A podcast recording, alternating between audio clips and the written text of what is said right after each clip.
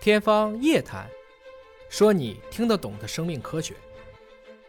这这艘艘呢是日本的深海六五零零，啊深海六零，这这个就是日本的了，蛟龙号之前，嗯，它下潜到了六千五百二十二十七米的就是深度，命名就这个意思哎啊，六五零零，六零零就六千五百米级哎的，它下潜到六千五百二十七米，嗯，这个记录呢，它保持了八年时间。后来我们蛟龙号到了七千零六十二米，对，把它突破嗯在。此之前，美国人的也没下去。美国人是四千五了啊那四千五百米，后面这就是，这个六零零到六零零是哪一年？呃，这个应该是九几年，九几年九几年，嗯，我也具就体是说，时间人类对深海突破万米就是最近的事儿。对，虽然我们是是知道有那么深，但是从来没下去过。真正万米深度的突破，就是我们奋斗者还有美国的一艘载人潜水机。啊这时候就是载人潜水机的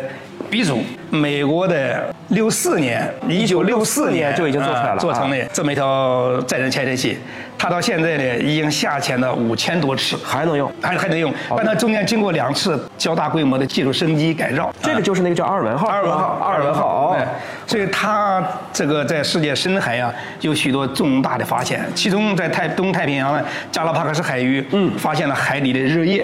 就是我们这个我们比较熟了，就是讨论生命起源的那个热液哎，对对包括冷泉这些东西对，对这个是最早就是他发现的，最早就是他发现的啊，啊是这样的所。以说这是上世纪的，它是一九六四年就开始就服役了。我们知道，美国在一九六九年的七月二十号是阿波罗登月，那叫可上九天揽月。其实它更早就以下五洋捉鳖了。对这个船可能小朋友们会认识啊，因为有一个片儿叫《海底小纵队》，那个动画片儿，它里面好几个船都是从阿尔文号里面，它选了很多的要素在。但是我没想到，这个一九六四年啊，到今年对也是整整六十岁了，挺了不起的。它也是载人潜水机到目前为止下潜次数最高的啊，五千多尺。五千多次，嗯，所以这个东西一开始造价也许贵，但是你把它放到五千次，算这个科考价值以及它的领先性，提前很多人先看见东西，对这个就是大科学工程的重要性。不谋海洋者，不足谋全球，大概就这个意思。